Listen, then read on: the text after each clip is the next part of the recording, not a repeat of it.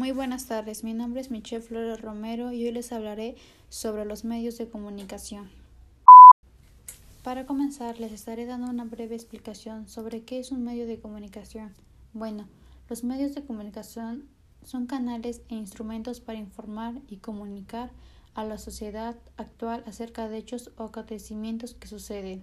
En la actualidad, los ciudadanos acceden a estos medios para mantenerse informados de todo tipo, de acontecimientos, que pueden ser políticos, sociales, económicos, nacionales o internacionales, incluso locales. Dependiendo de los soportes utilizados, los medios de comunicación se clasifican en las siguientes categorías. Audiovisuales. Pueden ser escuchados y vistos al mismo tiempo. Los soportes que utilizan emiten imágenes y sonido, cuyo objetivo final es transmitir información. Radiofónicos. Se emiten exclusivamente bajo un formato sonoro, su proceso de producción es menos costoso y más sencillo que el de la televisión. Impresos. Dentro de esta categoría se encuentran las revistas, periódicos, folletos y todos aquellos formatos que están realizados en papel.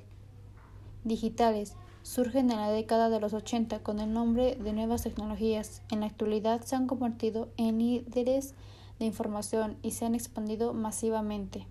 Para acceder a ellos utilizan ordenadores, móviles y todo tipo de de soportes tecnológicos.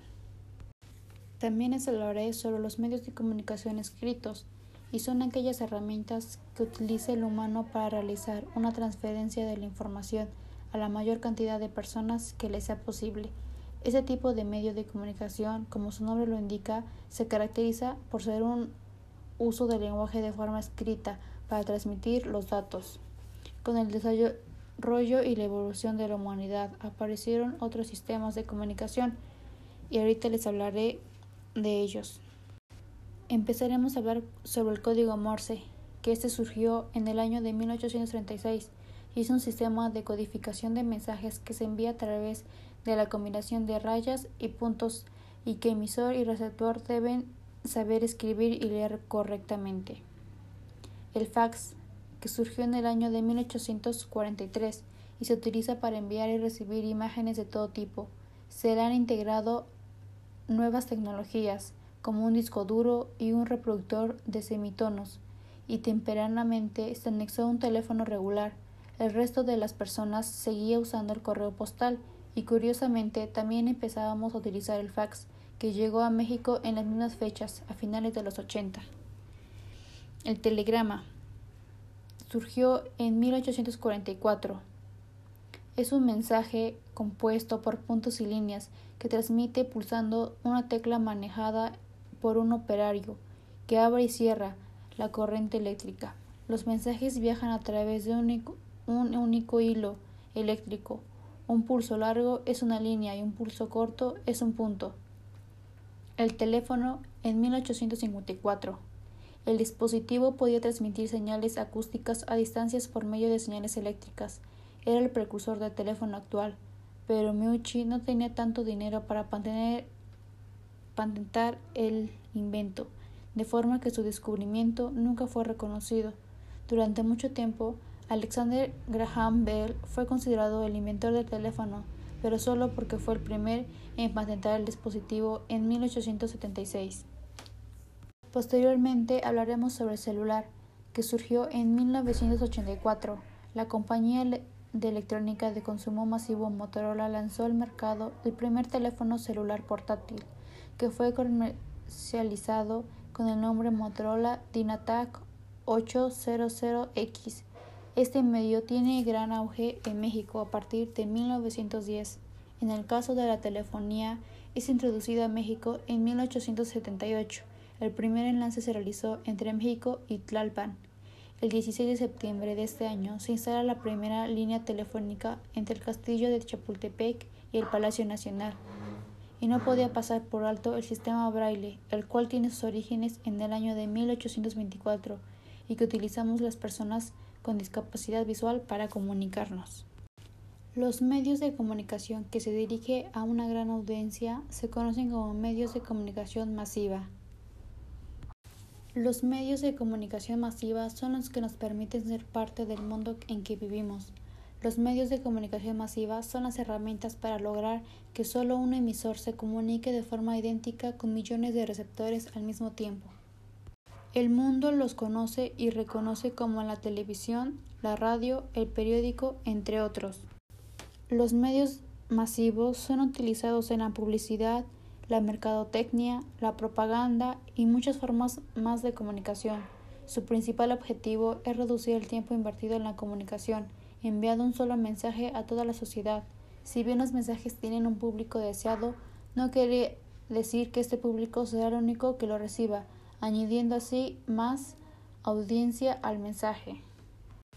Uno de los más importantes medios masivos de comunicación es el periódico o diario.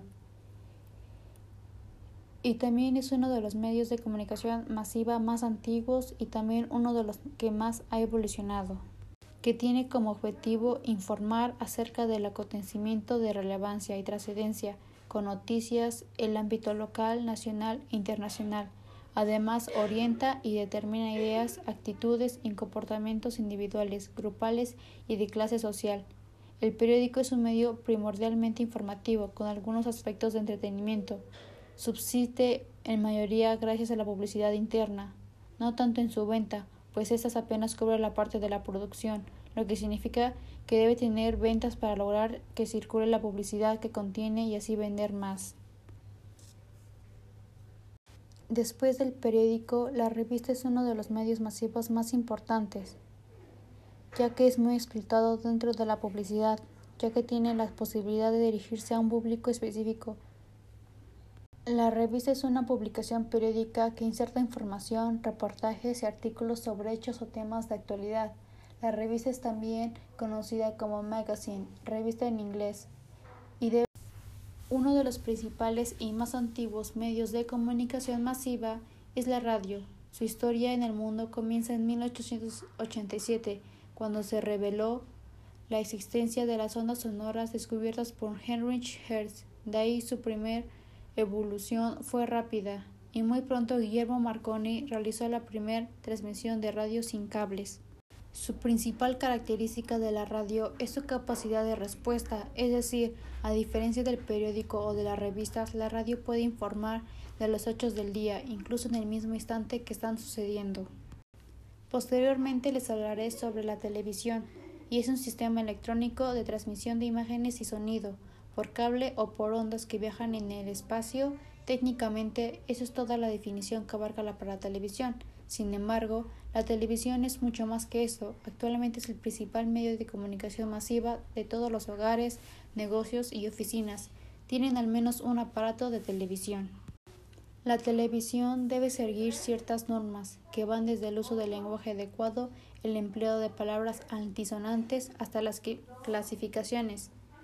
La clasificación AA tiene contenido altamente educativo, un lenguaje apropiado y sencillo. La clasificación A tiene contenido educativo, un lenguaje apropiado y sencillo, sin palabras antisonantes. La clasificación B es de contenido mediantemente educativo, puede contener violencia justificada, no maneja palabras antisonantes. La clasificación B15 tiene un contenido que es únicamente de entretenimiento, puede contener algo de lenguaje altisonante, de violencia justificada y de contenido sexual. Es apta para adolescentes mayores de 15 años bajo la orientación de un adulto.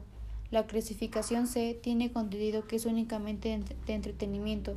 Puede contener violencia, contenido sexual, desnudos, explícitos y lenguaje altisonante.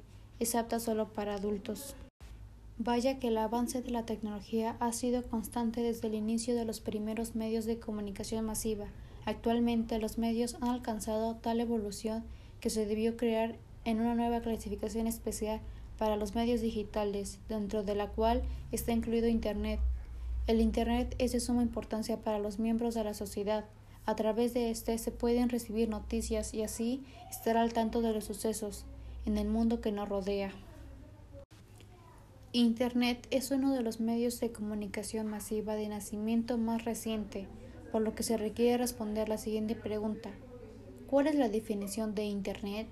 La respuesta más sencilla es que es una red compuesta de varias redes de computadora, es decir, todas las computadoras ya sea personales o de oficina, se encuentran conectadas en redes locales, las cuales se conectan a una red más grande controlada por una gran supercomputadora, conocida como el servidor. Internet utiliza líneas telefónicas que nos permiten la conexión con el servidor principal.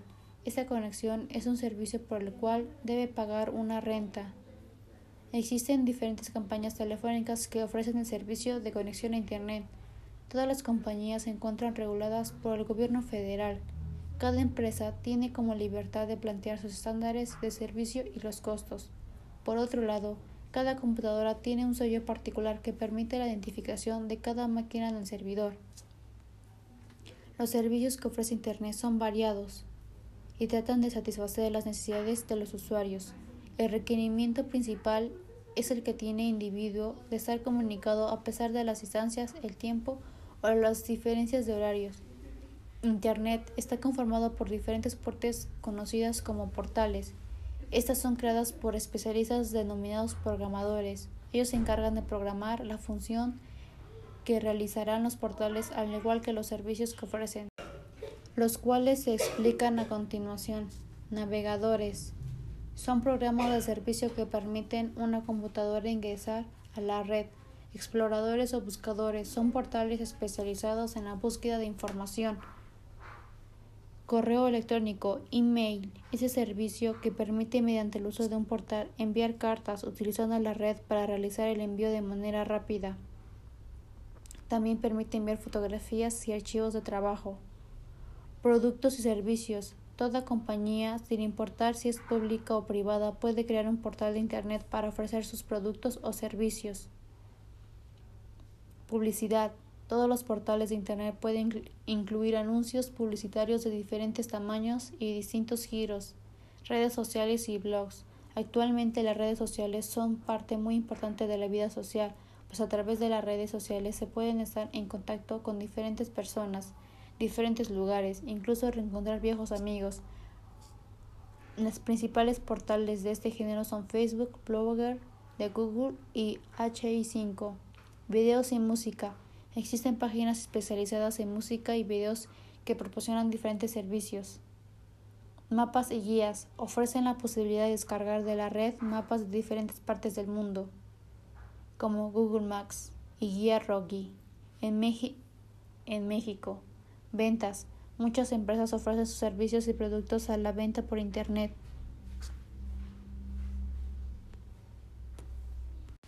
A lo largo de la historia, el cine ha pasado por diferentes etapas, desde su invención al esplendor del cine mudo, la introducción del cine sonoro, el cine a color, hasta convertirse en uno de los más importantes escaparates publicitarios que concede en la actualidad.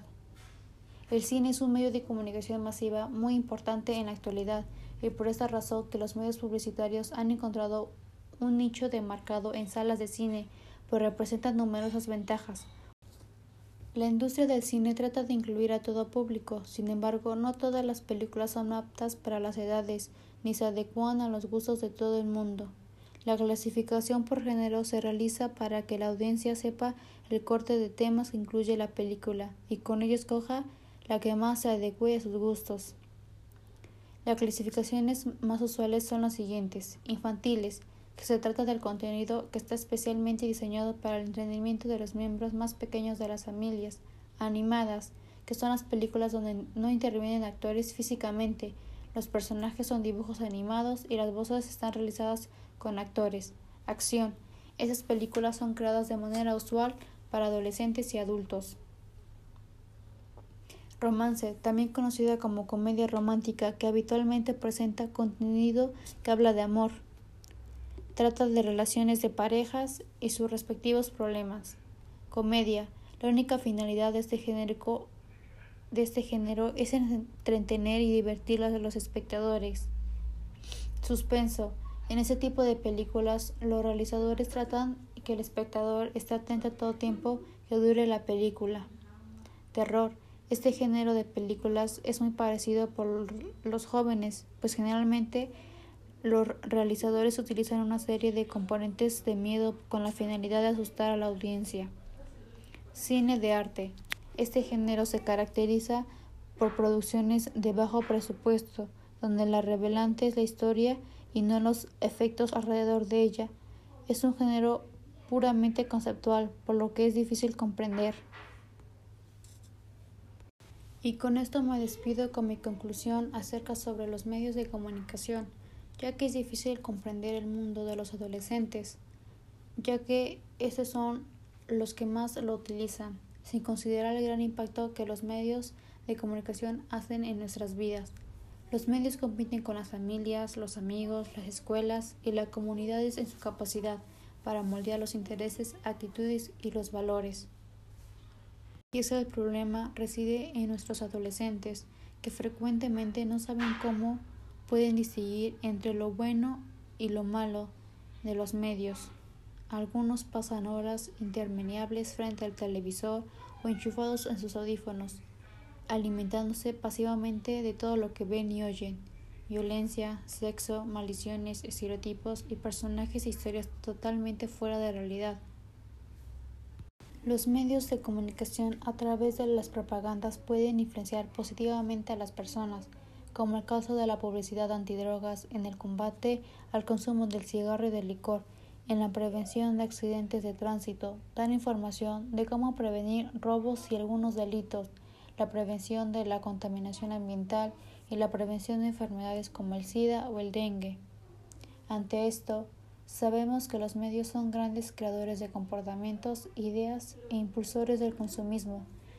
Está en el público que recibe la información no dejarse influenciar por todos estos, crear un criterio para distinguir lo que es bueno y lo que no, buscar otras fuentes que puedan corroborar la información que está generada